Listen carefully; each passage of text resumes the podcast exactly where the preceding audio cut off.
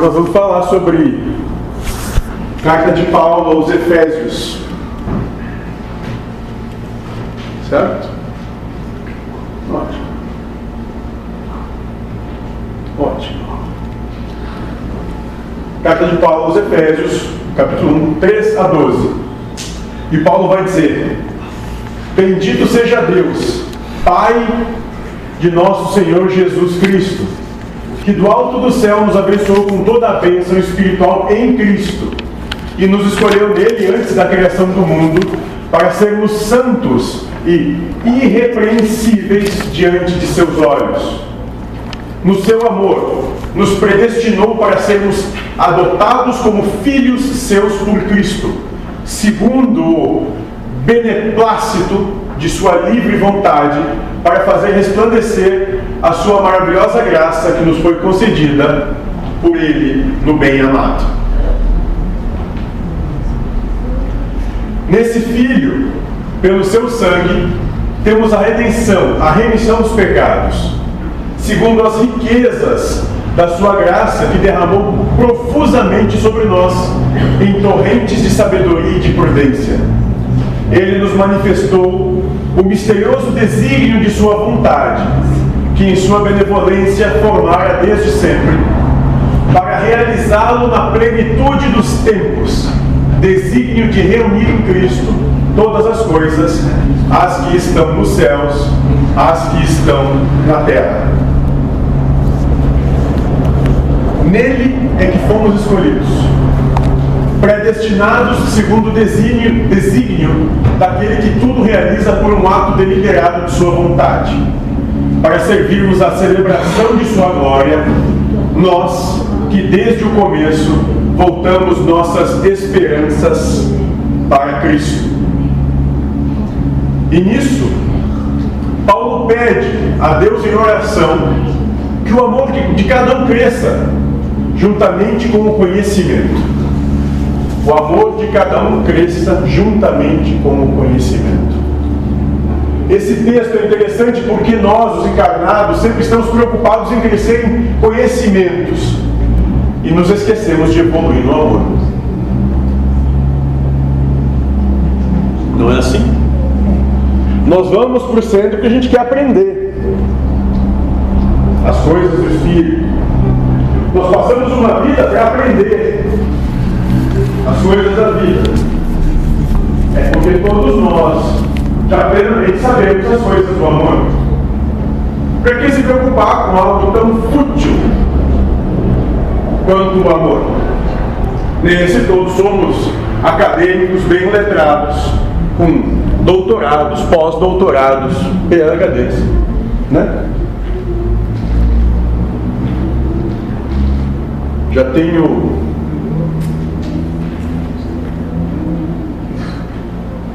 quinze anos de trabalho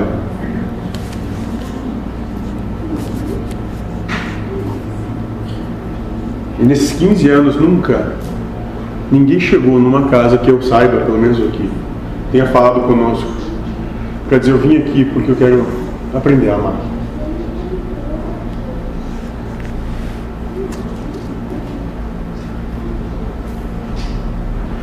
Todos dizem que saber as coisas dos céus, do universo, mas ninguém diz que gostaria de aprender a amar. E é sobre isso que Paulo fala. Nós somos todos arrogantes.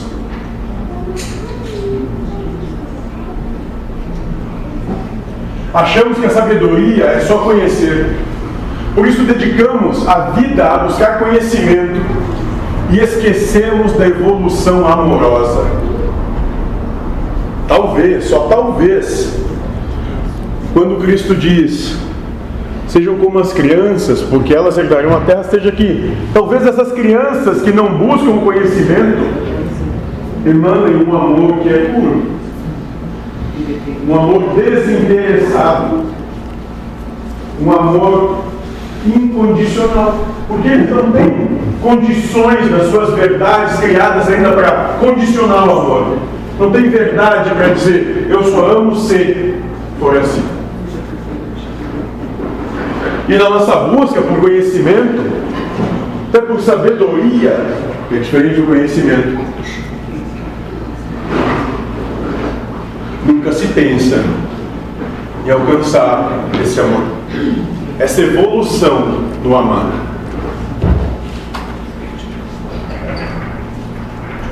E essa é a crítica de Paulo ao sistema humano. Na reforma íntima, no caminho da elevação espiritual, as duas coisas tendem a andar juntas. Sempre que você avança em alguma coisa no campo do conhecimento, precisa avançar em alguma coisa no campo amoroso.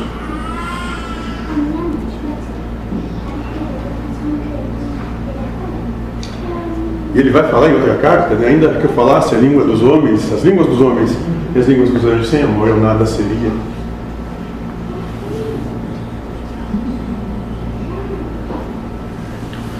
Que adianta ter todo o conhecimento possível numa determinada área se tu é incapaz de bem te relacionar com o mundo que está aí?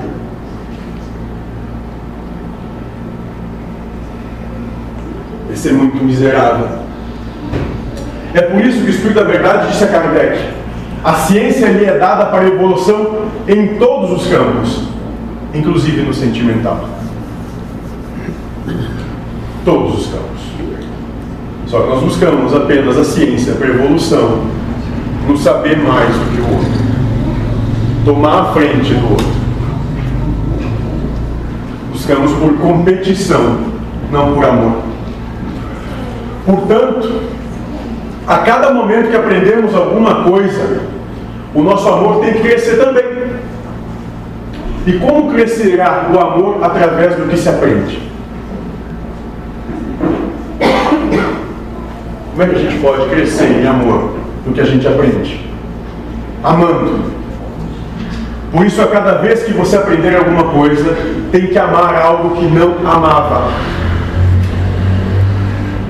É preciso usar aquele ensinamento para aprender a amar algo que não amava antes, a se desconstruir,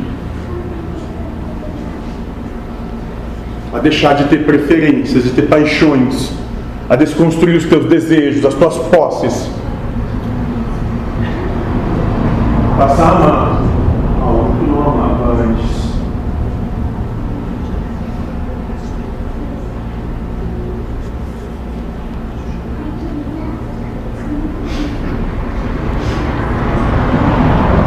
Vamos dar um exemplo. Deus, que é a causa primária de todas as coisas. Pergunta número um do livro dos Espíritos. O saber disso é cultura. Essa informação é um ensinamento e por isso é preciso lhe levar a amar. Compreendendo? Saber que Deus é a causa primária de todas as coisas, pergunta número um do livro dos Espíritos, é cultura. Saber disso é cultura. Agora, tu introspectar esse conhecimento para que através desse conhecimento tu compreender que se ele é causa primária de todas as coisas, ele é causa também das coisas que não te são interessantes. E a partir disso aprender a amar essas coisas que não te são interessantes. É fazer com que esse conhecimento se transforme em amor. E amar é o quê? Ao próximo que você critica, acusa e diz que ele é o causador do seu infortúnio. De nada adianta apenas saber o ensinamento. Deus é causa primária de todas as coisas. Se ele não lhe fizer amar o outro, não adiantou de nada saber disso. Cultura inútil.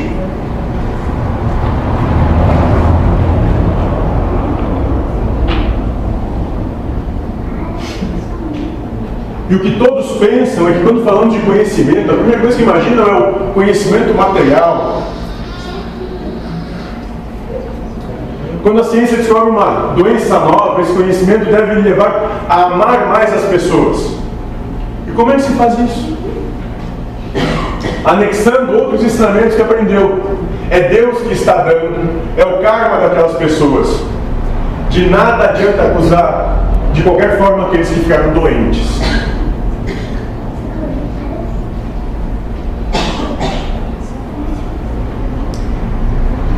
O engendramento da vida serve só para isso para que nós, de todas as formas, tenhamos oportunidade de amar.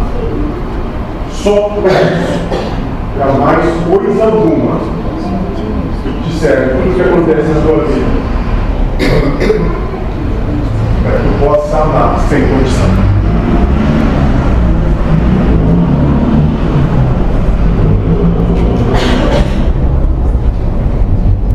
Vamos um exemplo disso, AIDS. Quando se descobriu essa doença, a humanidade acusava os homossexuais como causadores dessa epidemia. Eram os culpados. Pessoas um pouco mais velhas vão lembrar disso.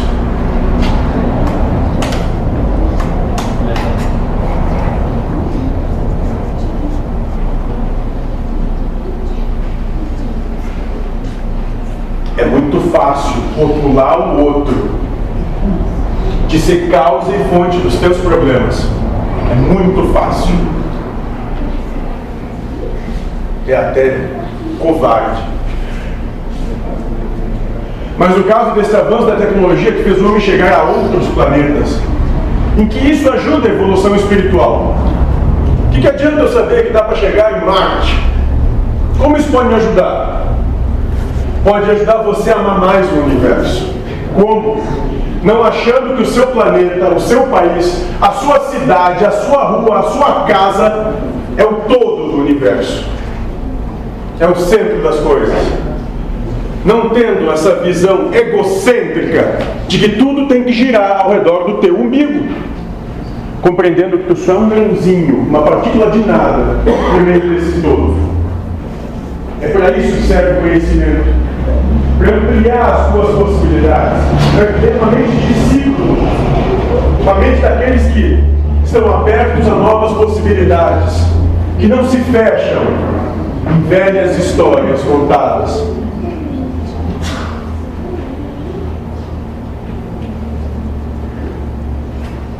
Por causa desse avanço tecnológico, hoje você compreende que o universo é imenso e pode até ver o que está acontecendo no Japão aqui na mesma hora.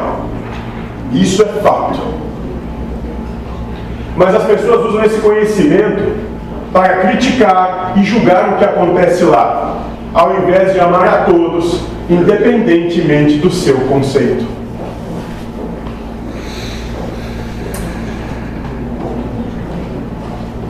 Ou não.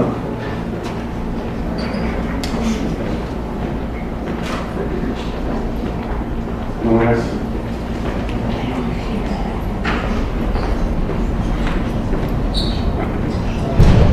Com os avanços da tecnologia, você pode entender o quanto o mundo é grande, o quanto existe de costumes, de culturas diferentes.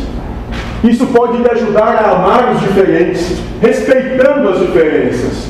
Só que muitos permanecem parados no seu egocentrismo, dizendo que só eles estão certos.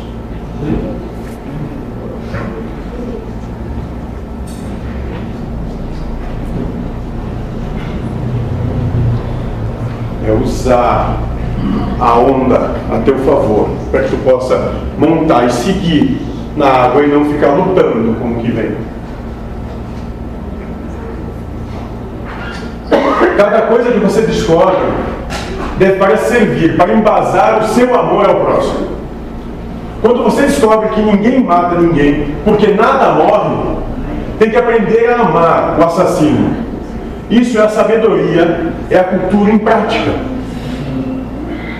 Se todos são seres espirituais, tendo uma experimentação na fisicalidade, na matéria, ninguém morre. Só estamos aqui de passagem. Aqui não começou coisa ruim, não é ponto final de qualquer coisa. Então, por que nós vivemos acusando os outros de fazer o que não deveriam fazer segundo os nossos conceitos? compreender que existe reencarnação é a oportunidade de amar aquele que faz as coisas que eu julgo que são erradas. Porque nada acaba.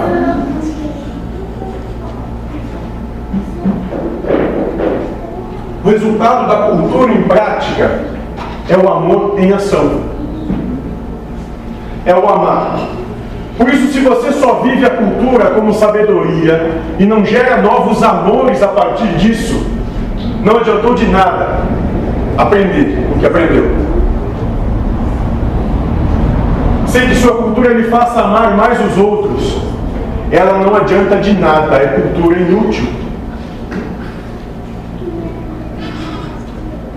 Que adianta? Se tem um ser universal, passando por uma existência na matéria, que vem aqui para ter a oportunidade de amar sem condição, que adianta qualquer coisa que não seja isso? Se não é seja desviar do foco que eu veio fazer aqui.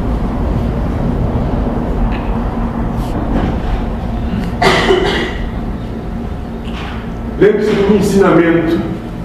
O conhecimento lhe é dado para o avanço em todos os campos, inclusive no amor.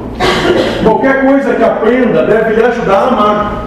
A cultura lhe é dada para que você aprenda a amar. Principalmente amar o que é diferente. Porque amar aquilo que te é do cotidiano é a coisa mais fácil, está acostumado com isso mesmo. Não é nada de novo, tu já domina aquilo. Mas amar o que é diferente, essa é uma grande proposta. E essa foi a liberdade que Cristo trouxe a liberdade de todos serem diferentes, de não ter que seguir o mesmo padrão, como se fossem peças saindo de uma máquina. Basta ver que não tem um só aqui nem parecido com o outro. Tirando o Daniel e o Vanderlei. É claro. É um amor antropomórfico.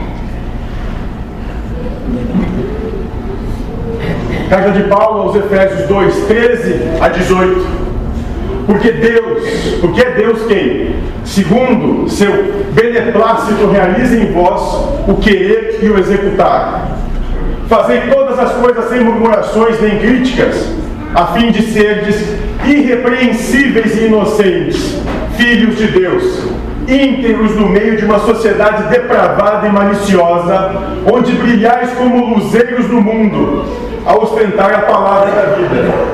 Dessa forma, no dia do Cristo, sentirei alegria em não ter corrido em vão, em não ter trabalhado em vão, ainda que tenha de derramar o meu sangue sobre o sacrifício em homenagem à vossa fé, eu me alegro e vos felicito, vós outros também, alegrai-vos e regozijai-vos comigo.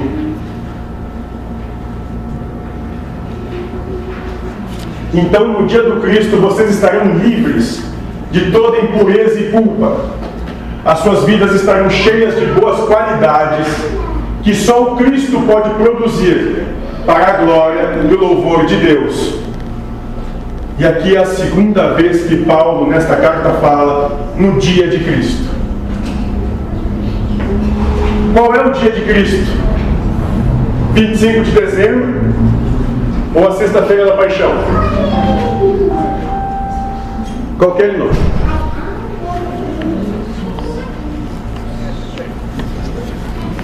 É, o dia que ele vai te testar, encarnado ou desencarnado, eu não sei direito, mas eu ainda acho que é encarnado.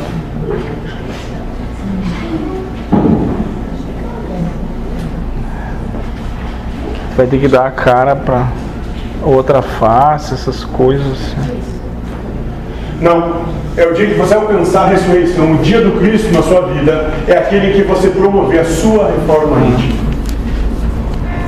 É o dia em que o mundo não tiver mais sentido, que as coisas não tiverem mais conexão, que tu não te sentir mais do mundo. Quando tu passa a viver sobre valores do Espírito. Esse é o dia de Cristo, cada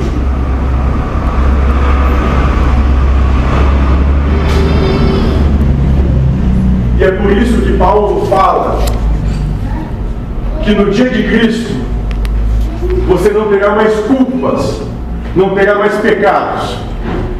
Isso acontecerá porque você alcançou através do aprendizado cultural elementos que lhe levaram a amar mais a Deus, a si e aos outros. Isso lhe fez alcançar a elevação espiritual. Alguma pergunta?